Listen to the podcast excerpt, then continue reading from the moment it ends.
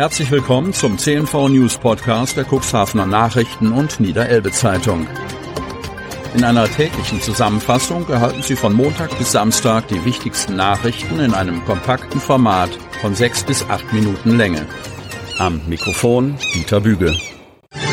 Mittwoch, 12.04.2023. Maskenpflicht entfällt in Kliniken. Kreis Cuxhaven. Seit dem Wegfall der gesetzlichen Maskenpflicht am Wochenende können Besucherinnen und Besucher auch beim Besuch der Krankenhäuser in Cuxhaven und Otterndorf wieder auf das Tragen einer Maske verzichten. Verantwortung bleibt aber angezeigt. Die Helios Klinik Cuxhaven teilt mit, dass am Sonnabend die Maskenpflicht für Besucherinnen und Besucher der Helios Klinik Cuxhaven gefallen sei. Wörtlich heißt es, wir begrüßen grundsätzlich das Ende der gesetzlichen Maskenpflicht in Gesundheitseinrichtungen. Ab dem 8. April besteht keine Maskenpflicht mehr für Besucherinnen und Besucher in Krankenhäusern, beim Arztbesuch und in weiteren medizinischen Einrichtungen. Das Tragen von Atemschutzmasken im Umgang mit vulnerablen Personen oder bei sonstiger infektionshygienischer Notwendigkeit werde wie in der Vorpandemiezeit selbstverständlich fortgeführt. Weiter appelliert die Klinik an die Eigen- und Fremdverantwortung jedes Einzelnen, in bestimmten Situationen freiwillig Maske zu tragen und bei Erkrankung zu Hause zu bleiben. Die Besuchszeiten blieben unverändert. Täglich könnten zwischen 10 und 12 Uhr sowie 14 bis 19 Uhr Patientinnen und Patienten besucht werden. Auch das Krankenhaus Landhadeln in Otterndorf setzt den Wegfall der Masken und auch der Testpflicht für Besucherinnen und Besucher in seinem Haus um. Angesichts der Tatsache, dass das Infektionsgeschehen keineswegs vorüber ist, weist es allerdings darauf hin, dass es noch an der aus der Pandemiezeit bekannten Einschränkung bei der Anzahl und Zeit von Besuchen festhält. Pro Patient ist pro Tag der Besuch einer Person für eine Stunde möglich. Cuxhavener nimmt an der vierten Staffel Kampf der Reality Stars teil. Cuxhaven Phuket, Traumstrand und pralle Sonne. Für Tim Sand wird es jetzt richtig heiß. Doch wer denkt, dass der gebürtige Cuxhavener ein paar Wochen Urlaub genießt, täuscht sich. Dem 32-Jährigen steht eine anstrengende Zeit bevor.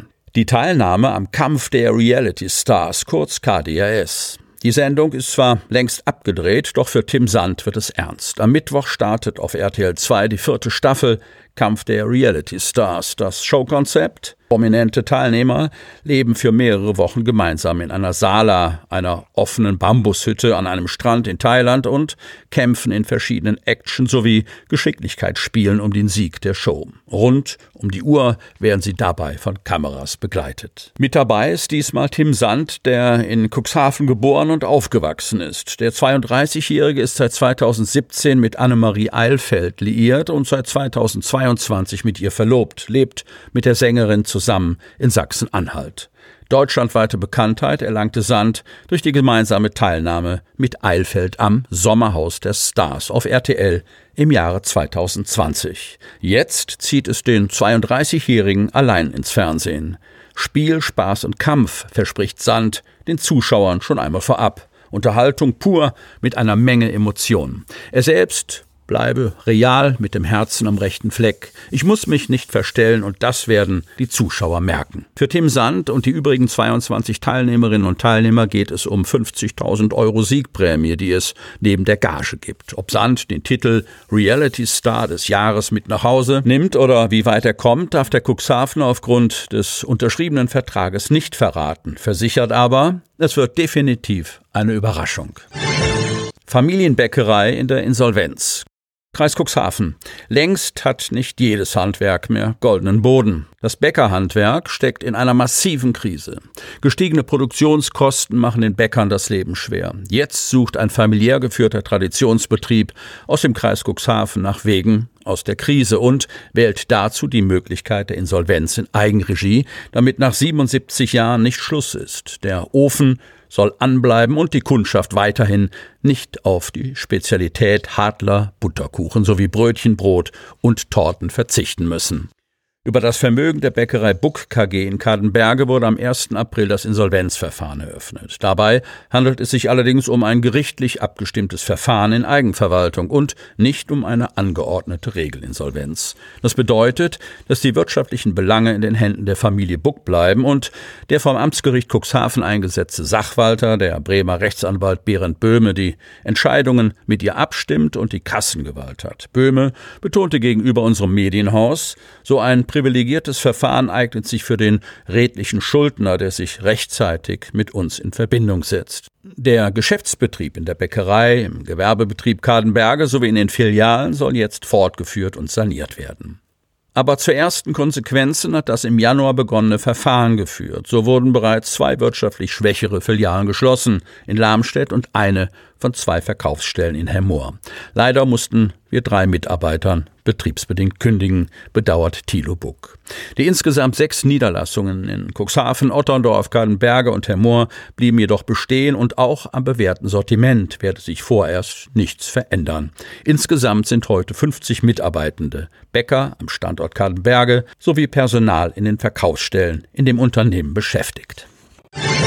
Erst Schlepper, dann Kutter, jetzt Segelschiff. Cuxhaven Kiel. Die Seestern ist das älteste Schiff auf der Kieler Förde. Es ist selten, dass ein Schiff dieses Alter erreicht. 1874 wurde das Schiff als Dampfschlepper Bravo in Hamburg gebaut und war in der Zeit von 1936 bis 2006 in Cuxhaven beheimatet. Heute segelt die Gaffelcatch mit Jugendgruppen auf der Ostsee. Die Seestern mit dem damaligen Fischereikennzeichen HC und später NC 291 war bis 1971 Eigentum von Joachim Lanker und dann von seinem Enkel Joachim Lange. Der ehemalige Kutter war also ein Familienschiff, mit dem ab 1936 Krabben von Cuxhaven aus gefischt wurden. 1993 verkaufte Joachim Lange seinen zu diesem Zeitpunkt stark abgewirtschafteten Kutter Seestern und tauschte ihn gegen die Fortuna.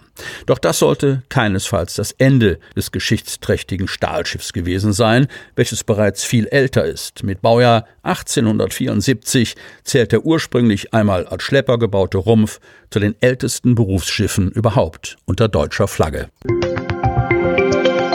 Sie hörten den Podcast der CNV Medien. Redaktionsleitung Ulrich Rode. Produktion Win Marketing. Agentur für Text, Ton und Kommunikationstraining.